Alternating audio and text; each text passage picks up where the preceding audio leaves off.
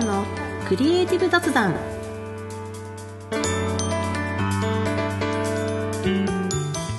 皆さんはじめまして古谷です。おなじみの方は毎度ご視聴ありがとうございます。このチャンネルではフリーランスのグラフィックデザイナー古谷がデザインをもう一歩好きになるをテーマに日々のお仕事で感じたことや大切にしていることなどを雑談形式でお話ししていくラジオ風コンテンツです。忙しい毎日のちょっとしたエッセンスになれたら嬉しいです。はいこの配信は2022年5月15日配信会です。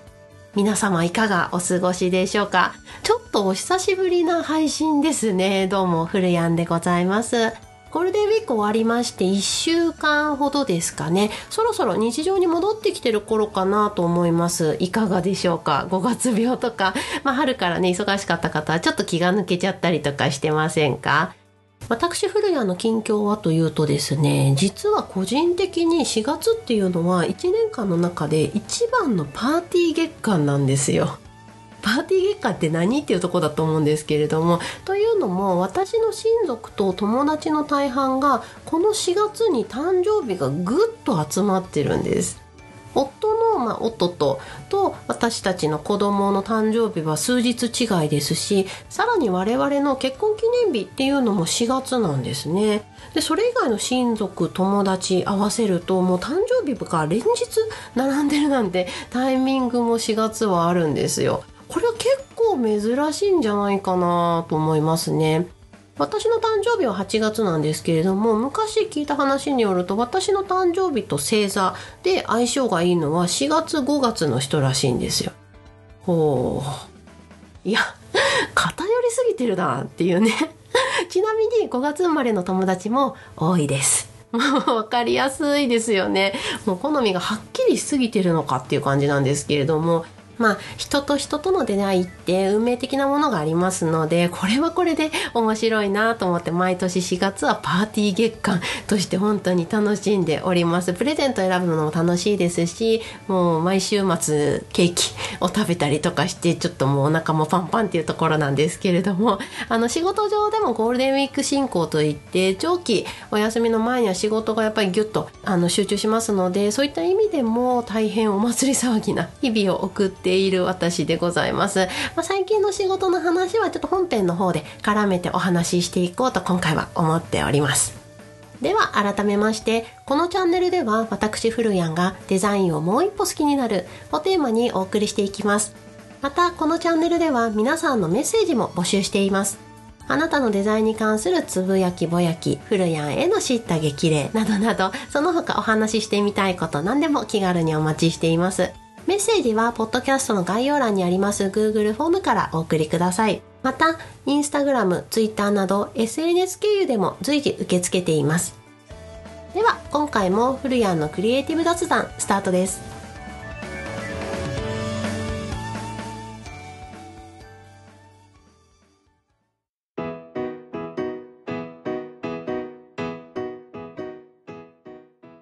は古谷の今日話したいことということでデザイン仕事の最中に感じたことや身の回りで起きたことなどを深掘っていくコーナーです。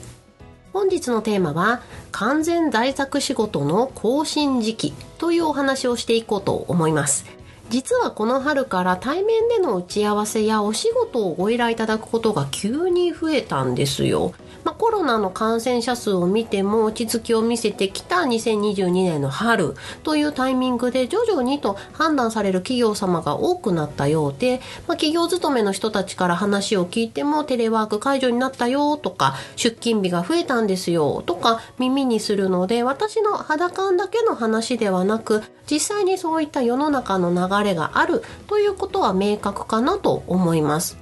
で私の仕事のスタンスとして、まあ、以前であれば在宅以外のお仕事はお断りするか、まあ、返事にちょっとこう言いよどみがあったんですよね、まあ、それは何でかっていうと子供が生まれたばっかりだったからっていうのもありますし保育園にも預けていないで24時間一緒にいる状態っていうのが続いてたんですね。しかも世の中はコロナ。っていうのであのもちろん世の中には子連れであっても仕事はどこにでも行きますよというフリーランスのもちろんママさんとかパパさんも多いのは分かっていますしそういった働き方を否定する気持ちはないんですけれども、まあ、自分の場合として考えると正直かなり慎重になるタイプなんですよね。うん、あの出産するまでももろもろの理由で慎重にならざるを得ない状況とかもありましたので産後も正直かなり慎重には、まあ、行動をしていました。私がフリーランスになった発端っていうのも家族との時間、まあ、子供との時間を大事にするっていうところだったので、まあ、そういった理由から完全在宅という仕事のスタンスをこれまで取ってきてました。そして現在、まあ、子供の保育園入園からあっという間に1年経過しまして子供も我々親もだいぶ新しいスタンスが出来上がってきたんですね。でそこに来てのこの外出前提のお仕事のご依頼対面での打ち合わせの打診っていうのが多くなってきたこの春、まあ、新たなチャレンジとして私も外に出てみることにしたんですよ。これまでのスタンスをちょっと変えてみようかなってとこですね。でこれが私的にめちゃくちゃ良かったんですね。まあ、正直頭の片隅ではめんどくさいなと ちょっとこうもやっとするところもあるわけですよ。例えば1時間の打ち合わせを設定してその前後1時間を移動とした場合に計3時間消費されるんですよね。それが午前中だったりすると一瞬でお昼休みです。えー、っていうね。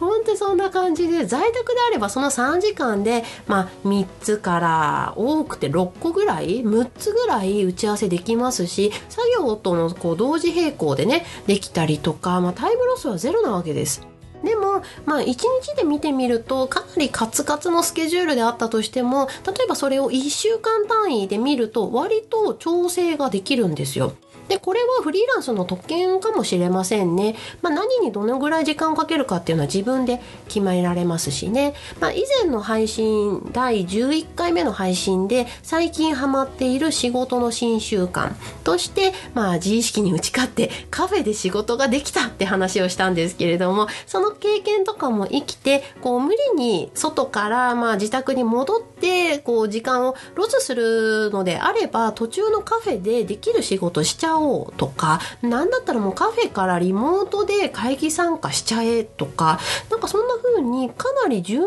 に考えられるようになっていた自分に私自身が驚いたんですよね。まあ、これまではあのかなりまあ真面目な私もタイプですのでやっぱりしっかりと仕事するならこう椅子に席に体を落ち着かせてもうピチッとパソコンに向かうみたいな、まあ、中途半端なその外とかでやるともう気があのごちゃごちゃになって集中できないみたいなのもあったんですけれどもかなりそういうところは柔軟にできるようになってきたなっていうような感じでした。でこれまでの在宅スタンスっていうのは、まあ、もちろん悪くはないですし生活上それが最善の策でしたでもまあこれからのスタンスが、まあ、これでなくちゃならないっていう固定概念にちょっと自分の中でもしかしたらなってたのかなっていうふうにこう振り返るいいきっかけになったんですよね。まあ、人間ってこう常にこう選択の連続じゃないですか。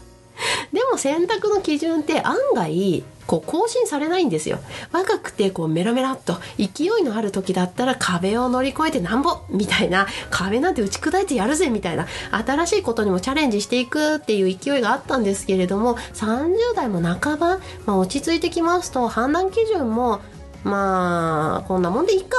みたいなことが正直多くなってきてませんか？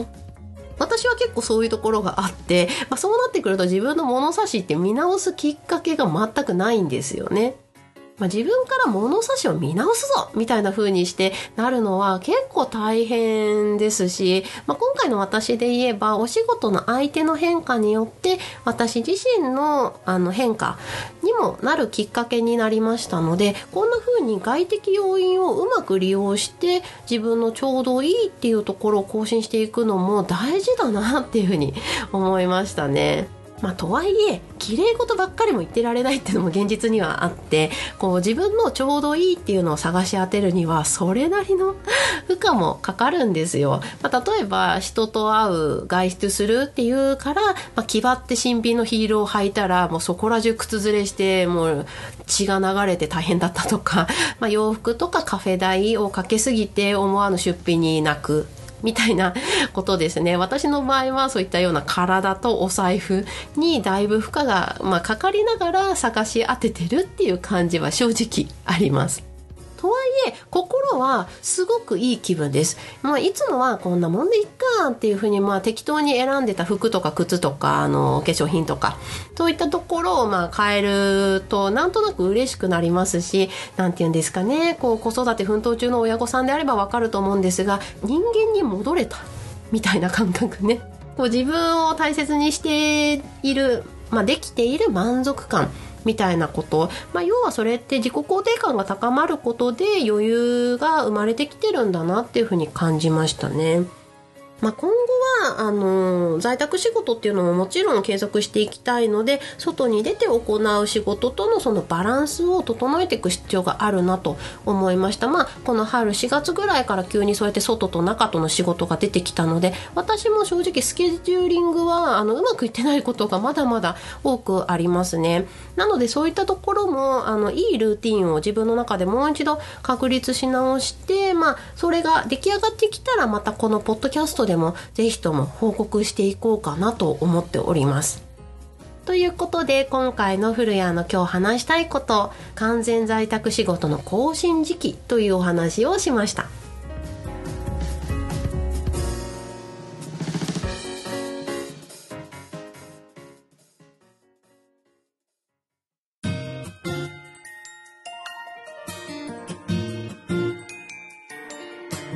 古谷のクリエイティブ雑談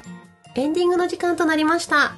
いやー、久しぶりのポッドキャスト配信ということで、かなり テンションが高かったなと、あの、編集しながら思っております。ちょっといつもよりね、あの、激しめに喋っておりますので、ちょっと疲れてしまうところもあるとは思うんですけれども、まあちょっと仕事の時のね、活力として、こういうパワーみなぎる配信も聞いていただけたらと思います。ちなみに先ほどその外に出ていくっていう、まあ、お仕事の時に私の今の目下の悩みなのがこの外出中に持ち歩くノートパソコンの電源。これって皆さん落としていますか？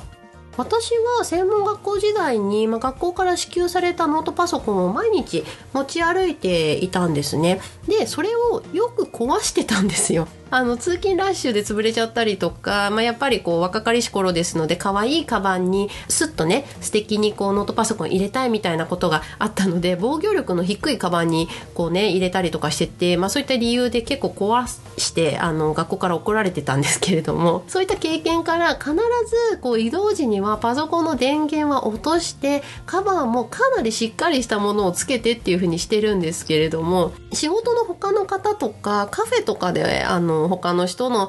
状況を見ているともうなんてことはない。普通のカバンから裸の MacBook 取り出してそのまま開けば立ち上がるみたいな人結構多いんですよ。要はパソコンはスリープ状態で持ち歩いてるってことなんですよね、まあ、打ち合わせの場でも皆さん席に着いたらすぐにパソコン触り始めるんですけれども私はちょっとこう起動の一瞬のタイムラグがあるのであのちょうどそんな CM ねこの間もやってましたけれどもそういったまあちょっとしたこう立ち振る舞い？外出時とか外出先の打ち合わせの立ち振る舞いっていうのもアップデートしたいっていうふうに思ってるんですねこうスマートにまあいつものことですからみたいな風にこうスッとねパソコンを開いてカタカタっと仕事始めたいみたいなねそういう悶々としたところもちょっとねあの下心もありつつ思っておりますのでそういったところも今後はうまくルーティン化してこう素敵な振る舞いしていきたいなって思ってるような古やんでございました。では最後に少しお知らせです。私フルヤンは主にインスタグラムでデザイン初めての方に向けた技術や知識の発信を行っています。インスタグラムの検索ウィンドウからひらがなでフルヤン漢字で先生と検索していただけたら出てきます。デザインアイディアのストック方法や最新エンタメ情報などもアップしていますので、がっつりデザイナーを目指しているという方じゃなくても楽しんでいただけるかなと思います。もし聞いてくださっている方の中でデザイナーのお仕事興味あるな、ちょっと話してみたいなという方にはオンラインで個人レッスンも行っておりますので、こちらも詳細はインスタグラムに書いてあります。この配信の概要欄にも記載しておきますので、ぜひご覧ください。